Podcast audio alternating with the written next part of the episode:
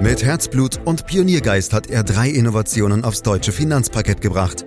Dabei treibt ihn stets eine Frage. Wie können wir die Menschen in Deutschland zu besseren Anlegern machen?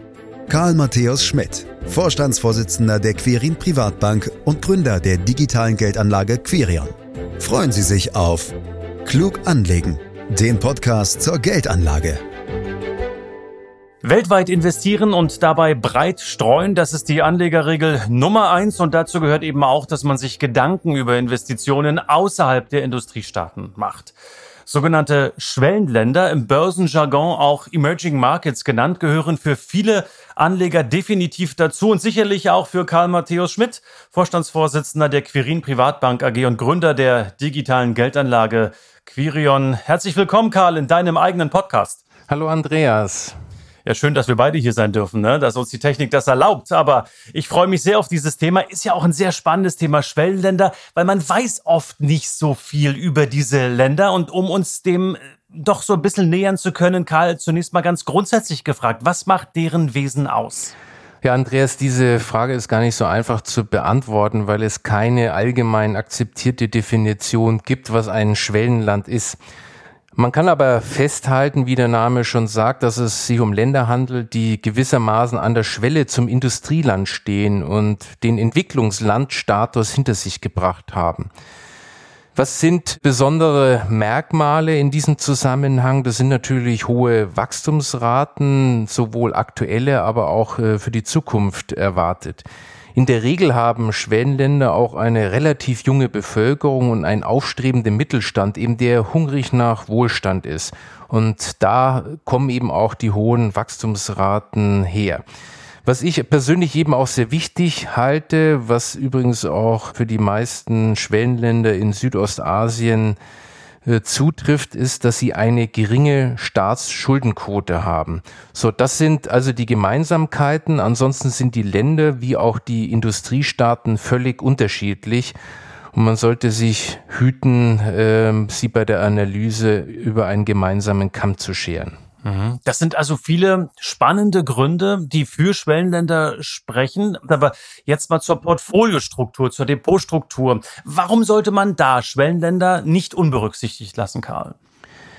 Ja, die Schwellenländer bei der Depotstrukturierung einfach außen vor zu lassen, würde ja bedeuten, dass man sozusagen einen wichtigen Teil der Weltwirtschaft, der eben gerade auch wächst, links liegen lässt. Und das ist für eine ausgewogene Anlagestrategie nicht akzeptabel, die ja gerade auch den Anspruch hat, sozusagen die gesamte Kraft der Weltwirtschaft in ein Depot des Kunden zu holen. So, und dass man sich dadurch zusätzliche Risiken ins Depot holt, das stimmt nicht. Das würde ja dann bedeuten, dass sozusagen eine Internationalisierungsstrategie im Depot falsch wäre, sondern die Forschung bestätigt eigentlich eins, dass je internationaler das Depot aufgestellt ist, desto besser. Und in diesem Fall heißt es, dass man auch am Ende ein höheres Rendite-Risiko-Verhältnis hat. Du hast uns ja eingangs die großen Chancen, die Strukturen der Schwellenländer schon verraten, was für dich dort letztlich wichtig ist.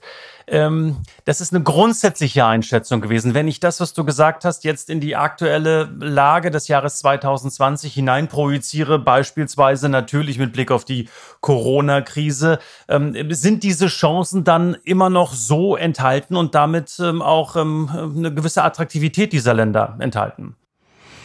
Ja, Andreas, da muss ich äh, weiter ausholen. Äh, wie du weißt, setzen wir ja sehr stark und bin ich auch sehr überzeugt von diesem prognosefreien Ansatz. Weil wir einfach wissen, dass die kurz- und mittelfristige Prognosen vom Markt funktioniert und das gilt eben auch für die Schwellenländer, vielleicht sogar noch äh, stärker als für die übrigen Märkte.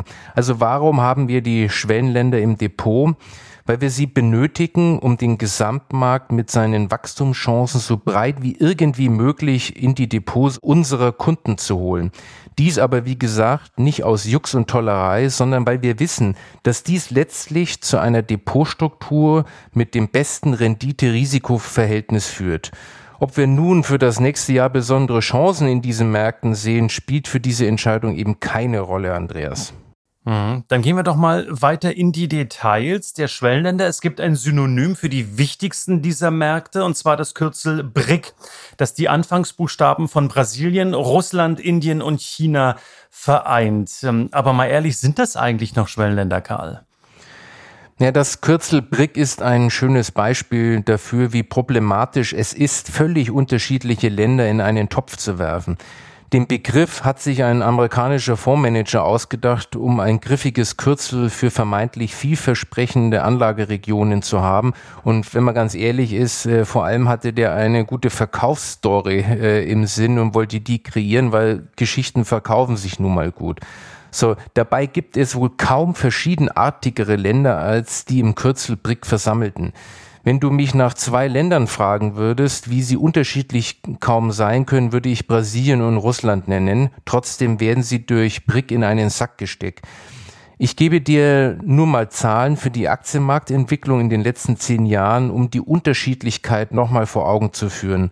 Russland hat in den letzten zehn Jahren minus 13 Prozent gemacht, Indien plus 68, China plus 45 und Brasilien minus 41 Prozent.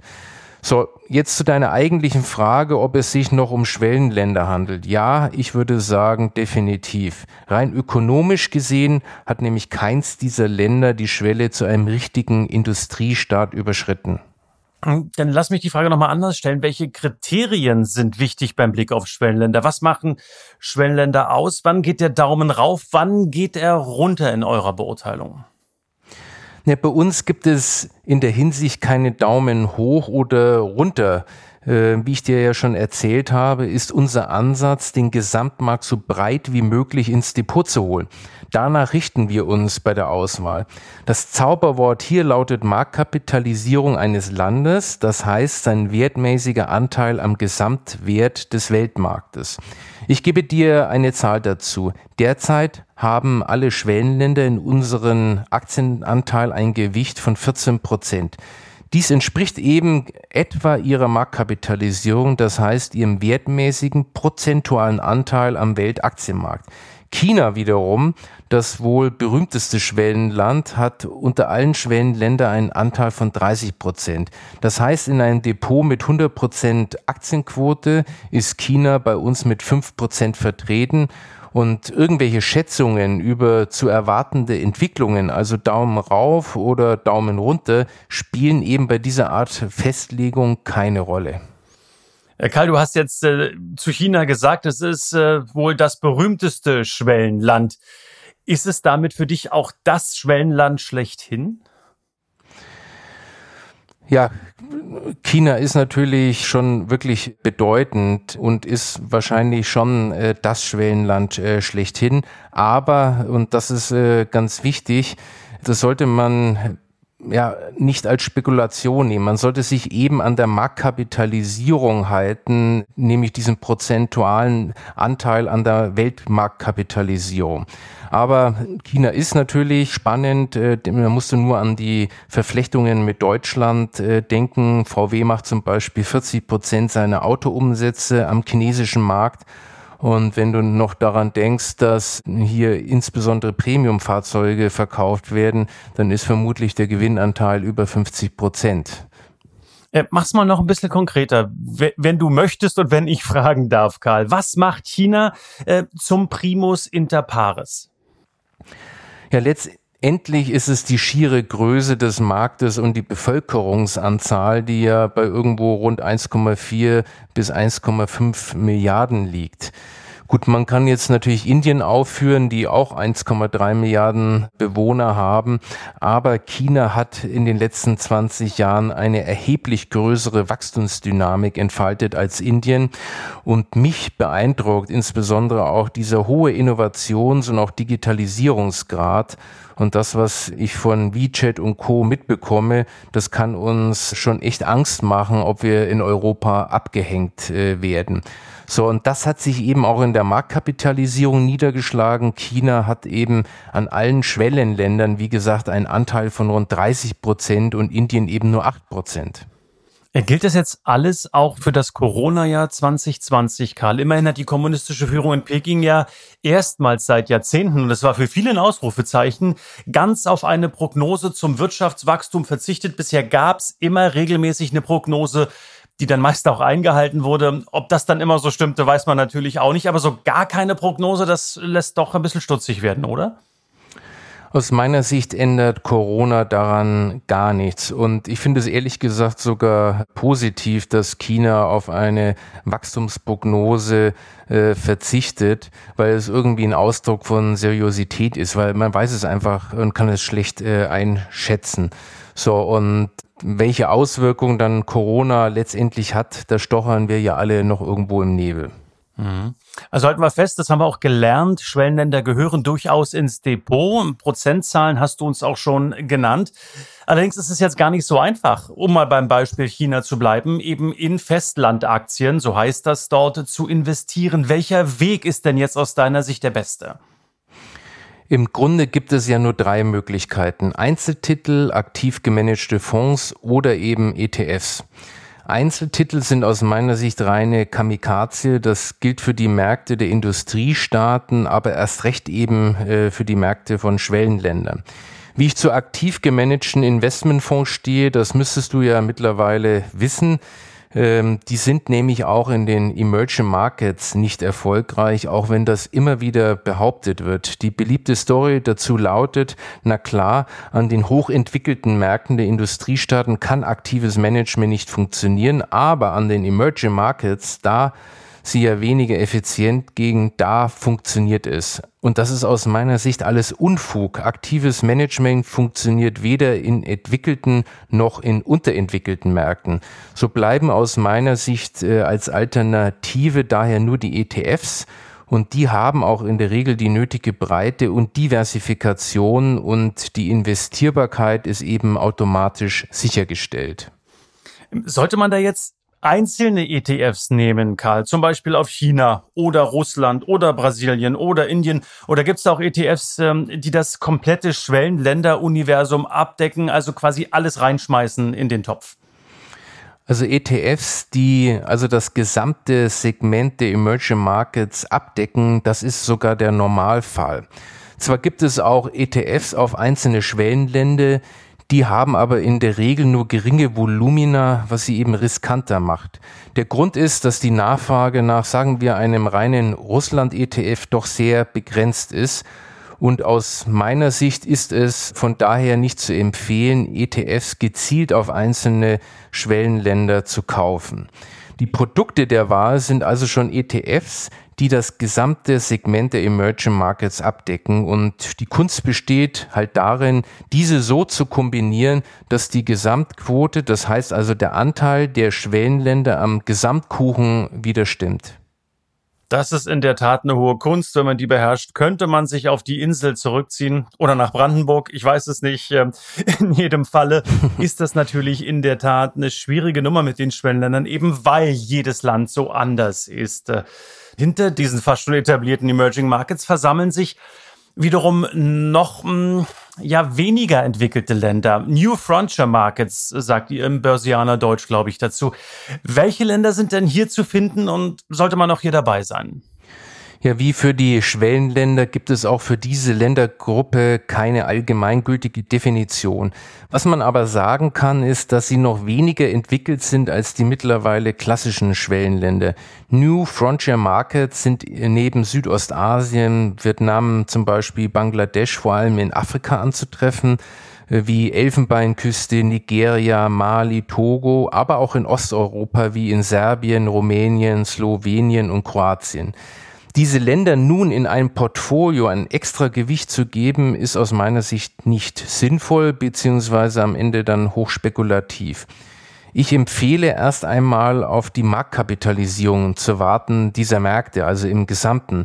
Das ist ja keine statische Größe, sondern wenn eines oder mehrere dieser Länder ein entsprechend ökonomisches Gewicht und einen funktionierenden Aktienmarkt entwickelt, dann schlägt sich dies auch in der Marktkapitalisierung und dann sind sie eben quasi automatisch in unseren Portfolios enthalten.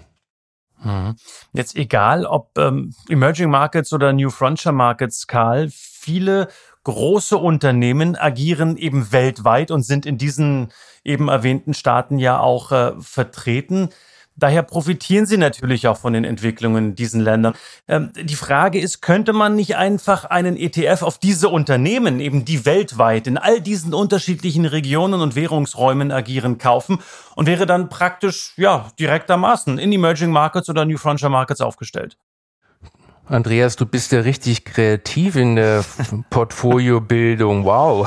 Ja, falls du noch jemanden suchst, ja, falls es mal nicht mehr mit dem Podcast klappt, wechsle ich die Seiten. Ist okay, ja. Also das könnte man natürlich machen. Indirekt wärst du dann auch in den Emerging Market äh, investiert. Aber damit würdest du dir genau das einfangen, was jeder seriöse Portfolio-Manager unbedingt vermeiden will, nämlich unsystematische Risiken. Und was sind unsystematische Risiken? Das Problem an diesen ist, sie werden eben nicht entlohnt und vor allem, man kann sie überhaupt nicht äh, kontrollieren. Denn deine Selektion würde also genau diese Unternehmen ins Depot holen, welche eben diese starken Handelsverflechtungen mit den Emerging Markets haben. Und dann hättest du wirklich ein ganz spezifisches unternehmisches Sektorenrisiko in deinem Depot. Und meines Wissens gibt's diese ETFs gar nicht äh, mit diesem besonderen Profil in den Emerging Markets. Also, besser ist es schon, das Segment der Schwellenländer mit Hilfe sorgfältig ausgewählter ETF und Anlagenklassenfonds abzudecken. Wenn ich dir jetzt wirklich gut zugehört habe, Karl, dann ähm, hast du mich zwar gelobt für diese Idee, aber hast gesagt, völliger Blödsinn, richtig? ja. Danke für dieses vergiftete Lob, mein Lieber. Vielen, vielen Dank. Ich glaube, wir sollten diesen Podcast beenden. Nein, wir sind sowieso, glaube ich, am Ende dieses Podcasts angekommen. Jetzt haben wir wirklich über viele tolle äh, und äh, spannende Schwellenländer gesprochen. Wenn du jetzt eines rausgreifen könntest, welches würdest du demnächst gern mal besuchen, wenn das Reisen wieder leichter ist, weil es dich vielleicht persönlich interessiert, weil dich die Wirtschaft interessiert, weil deine Kinder sagen, wow, das würde ich auch ganz gerne mal sehen. Gibt es da so ein Land, was bei dir auf der Agenda ganz oben steht? Ja, also ich gebe mal zwei Tipps ab. Ähm, einmal würde ich wirklich gerne mal nach Vietnam reisen, um einfach diese Landschaft zu erleben. Und beruflich würde ich gerne eine Bildungsreise mal nach China machen, um sozusagen diesen Digitalisierungswahn und diesen Fortschritt, der dort herrscht, äh, zu erleben. Also das wären die zwei Länder, die ich gern besuchen würde. Dann ruf mich an, Karl. Ich komme ja gerade, ich war vor einem halben Jahr in Vietnam zurück vom Mekong-Delta aus Saigon. Wenn du den ein oder anderen heißen Tipp mal von mir brauchst, meine Nummer hast du ja. Karl, ich danke dir ganz herzlich äh, für diesen Schwellenländer-Podcast. Haben wir wieder eine Menge gelernt äh, über Emerging Markets, über Investitionsmöglichkeiten. Wie nähert man sich äh, mit seinem Depot diesem Thema? Und dann bleibt mir eigentlich nur noch zu sagen, dass dieser Podcast jeden Freitag erscheint. Am besten abonnieren Sie ihn direkt, um keine Folge zu verpassen. Und äh, wenn Sie mehr Infos brauchen, nicht nur über Schwellenländer, sondern insgesamt über eine Anlagestrategie, dann äh, finden Sie diese Informationen auf www.quirinprivatbank.de. All das und mehr dann dort und ansonsten natürlich jede Woche hier in diesem Podcast. Danke fürs Zuhören. Das war Klug anlegen der Podcast zur Geldanlage der Quirin Privatbank mit dem Vorstandsvorsitzenden Karl Matthäus Schmidt. Wir freuen uns über Ihre Rückmeldungen und Themenwünsche, die Sie uns gerne an podcast.quirinprivatbank.de senden können. Die Quirin Privatbank steht für echte Unabhängigkeit, da sie auf Provisionen und hauseigene Produkte verzichtet. Das innovative Anlagekonzept Marktmeinung Wissen beruht auf bewährten Erkenntnissen der Finanzmarktforschung und investiert frei von Prognosen in den weltweiten Kapitalmarkt. Die Bank unterstützt interessierte Anleger bei der Altersvorsorge und dem langfristigen Vermögensaufbau. Mehr Informationen erhalten Sie unter querinprivatbank.de.